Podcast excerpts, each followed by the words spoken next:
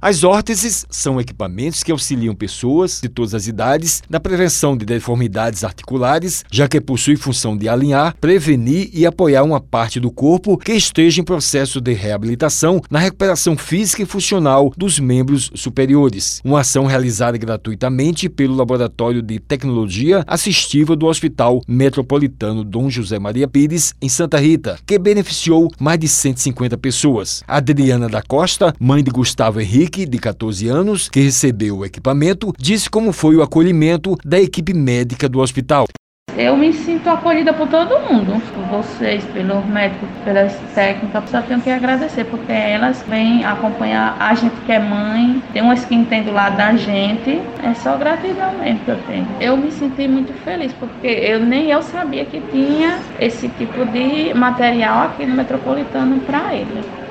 O tratamento oferecido é voltado para a recuperação funcional e possibilitar a manutenção das funções motoras. A terapeuta ocupacional da unidade de saúde, Cecília Silvestre, falou que é uma órtese e a importância do equipamento para pessoas com deformidades. É um recurso que é aplicado à parte externa do corpo para posicionar um membro que esteja afetado por alguma deficiência, algum comprometimento, e ela tem a função de auxiliar, alinhar, prevenir e corrigir corrigir as deformidades. Ela destacou a melhor qualidade de vida do paciente com as intervenções. Consequentemente, o paciente tem uma melhor qualidade de vida, então ele consegue realizar suas atividades de uma maneira mais eficaz. A gente traz essa qualidade de vida aos pacientes através dos recursos das intervenções proporcionadas. Cecília explicou qual o processo para obter o equipamento. Nossos pacientes que estão lá, eles passam por uma avaliação terapêutica ocupacional, uma avaliação médica, identifica a necessidade desse recurso. E a equipe